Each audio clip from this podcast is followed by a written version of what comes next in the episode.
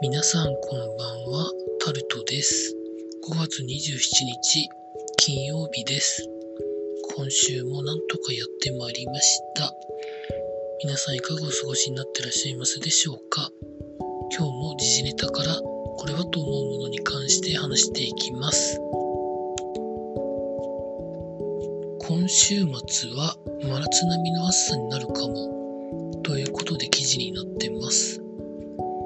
日曜日は東京など今年初の30度超えが予想されるということで、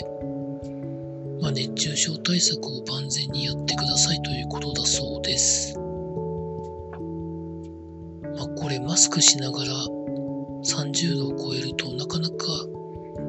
息がしんどくなるんじゃないのかなと思ったりもするので、本当に周りに誰もいない2メートル以上離れているでオープンエアの場合はちょっとマスクを浮かせるとかそれで息をちゃんと確保しながらやらなきゃいけないのかなと思っております。まあ、関連してなんですけど車の中に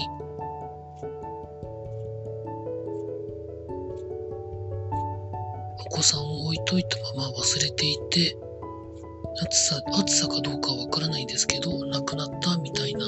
記事も上がってました。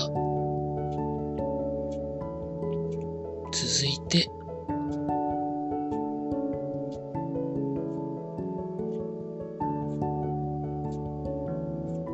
経済のところに行くわけですが大企業に今年の冬電力使用制限を検討しているということで記事になってます。まあ、今年の冬にもしかしたら電力の需給に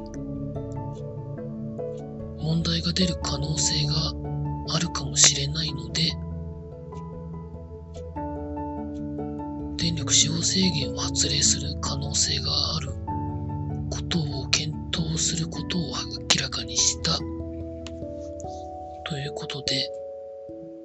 もしこれに違反した場合は罰金が課される、まあ、かなり強力な措置だそうで実際やるかどうかは分かりませんけど検討に入ってるということはまあ様々な理由ですよね。原油高とかさまざ、まな影響で足りなくなる可能性があるんでしょうね。原発も安全に運転できそうなところは運転してもいいと思うんですけどね。続いて、電気料金7月の値上げということで記事になってるんですけど、値上げを予定しているのは東京電力、中部電力などということで東北電力、関西電力、中国電力、北陸電力、四国電力、沖縄電力に関しては上乗せ可能な上限をすでに超えているため、7月は値上げされないということだそうなんですけど、値上げするところもあって、大手都市ガス4社も7月に値上げがあるみたいです。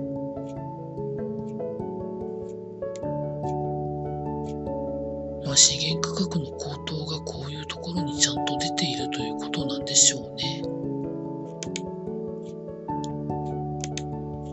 続いて、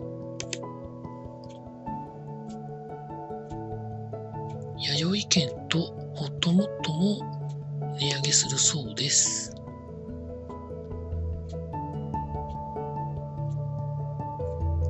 これはそれ以上でもそれ以外でもないので、詳しく知りたい方は調べてみてください。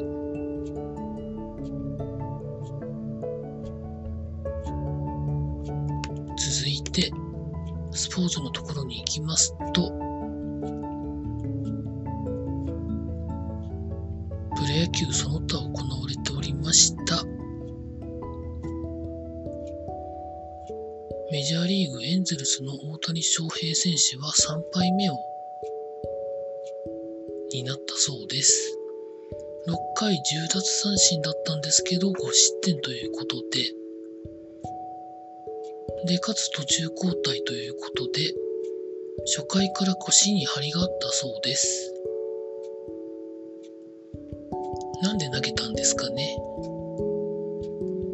続いて、ヤクルトの塩見選手が3打席連続ホームランを打ったそうです。続いて、日ハム対巨人戦で9回まで両チームとも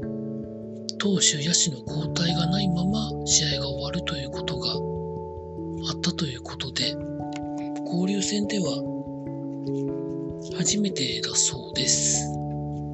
まあ、試合はハムの方が勝ったんですけど、まあ、なかなかないそうです。